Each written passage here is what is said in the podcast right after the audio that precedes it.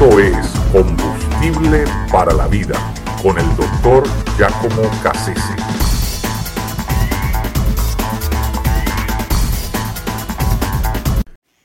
Prohibido dar la espalda.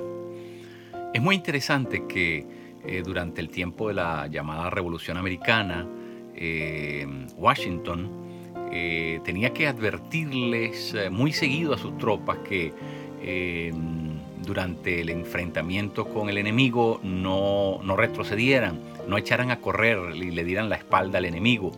E incluso en, ocasiones tuvo que amenazarles diciéndoles si alguno de ustedes echa a correr de espalda al enemigo, yo mismo me encargaré de dispararle. ¿no? Eh, sin embargo, se cuenta que fueron varias ocasiones en las que eh, Washington vio mermado su, tropa porque la gente le entraba el pánico y echaba a correr y, lo dejaban solo y en ocasiones tuvo que enfrentar casi solo a, sus oponentes. Eh, me llama la atención esto porque eh, cuando nosotros leemos las escrituras nos advierten que estamos en una guerra. Pero allí en Efesios, en el capítulo 6, donde se habla de la armadura del cristiano, eh, del uniforme de guerra, de campaña que debe tener el cristiano, bueno, no se menciona ninguna protección para la espalda. Eh, se, habla de, eh, se habla de la coraza de justicia, se habla del cinto de la verdad, del calzado del Evangelio, se habla del casco de la, de la salvación, del escudo de la fe, de la espada, que es la palabra, eh, pero no se menciona nada que proteja a la espalda como tal. Bueno, algunas personas explican esto diciendo que los uh, soldados romanos peleaban en rombo y siempre tenían dos personas que estaban detrás de ellos protegiéndolos, ¿no? o sea, defendiéndole la espalda literalmente. Yo quiero pensar que la razón por la cual no hay necesidad de que haya alguna protección para la espalda es que el soldado cristiano, si el, el, hombre, la mujer de fe cristiana, no puede, tiene prohibido darle la espalda a su enemigo. Es interesante que la escritura dice, resistid al diablo y el diablo huirá de ustedes. Eh, eh, se nos invita a resistirlo, a, hacerle, a darle frente, eh, eh, eso, eso creo que es interesantísimo y que deberíamos meditarlo, porque no se nos eh, invita a evadirlo, a esquivarlo, a, de alguna manera a permanecer en un estado de neutralidad, sino que al, contrario, se nos invita a avanzar, es a darle la cara. Escuché una vez un testimonio de un pastor que fue a predicar al, África y estando allí lo llevaron a un safari y, bueno, pasó el día en el campo, pero ah, le resultó un poco incómodo el hecho de que eh, quienes lo llevaron, ¿verdad? Eh, era, una, camioneta abierta en la parte de atrás, un pick-up, y, estaba llena de sillas y que no había ninguna otra protección. Él, se sentía expuesto porque, eh, bueno, él, él, ¿verdad?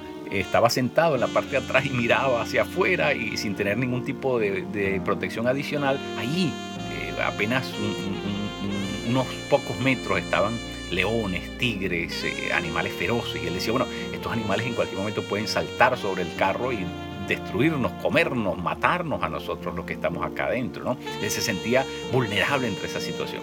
Y, por lo tanto él le pregunta a la persona que, conduce aquel, aquella transportación y le dice, mire, ¿qué pasa esto? Esto es peligroso. Eh, dice, bueno, mire, nunca ha pasado, pero si alguna vez eh, usted se cayera, saliera del, vehículo, lo que le recomendamos que usted haga es lo siguiente. Comience a retroceder lentamente para volver a montarse en el vehículo, pero mientras está retrocediendo, siempre mire a los ojos al felino que, potencialmente le puede atacar, es decir, es tigre, león, lo que fuese, no deje de mirarlo a los ojos, mírelo a los ojos mientras camina lentamente hacia atrás. Qué interesante. Eh, creo que como cristianos tenemos que aprender a ver a nuestros, nuestros enemigos a los ojos. y por supuesto es una forma metafórica de hablar, lo que quiero decir es que tenemos que enfrentarnos, no, nosotros no podemos pretender, ¿verdad? Em, eh, estar en una guerra y, vivir escondidos, no. Eh, eh, la palabra de Dios dice que el espíritu que está en nosotros es mayor que el que está en el mundo. Nosotros tenemos que entender que el Señor nunca nos va a dejar em, em, por, por debajo de la capacidad ofensiva de nuestro enemigo. Dios nos dejó aquí en la tierra pero Él prometió estar con nosotros hasta el final. Él nos selló con su Espíritu Santo que habita en nosotros. Él es el Espíritu que levantó a Jesús de entre los muertos. Dios nos ha capacitado. Y si nosotros aprendemos a vivir en dependencia profunda con, el Señor, por supuesto que Él nos, nos da la autoridad para poder nosotros vencer a, ese mundo de adversidad eh, tenebrosa, eh, ese mundo de las tinieblas que trata de sofocar la vida humana y que trata, por supuesto, de entorpecer eh, el, avance del reino de Dios, que, Dios quiere llevarlo a cabo, obviamente, a través de la iglesia de Cristo que somos, que somos nosotros. Así que no, no, no, no, no podemos dar la espalda, está prohibido dar la espalda.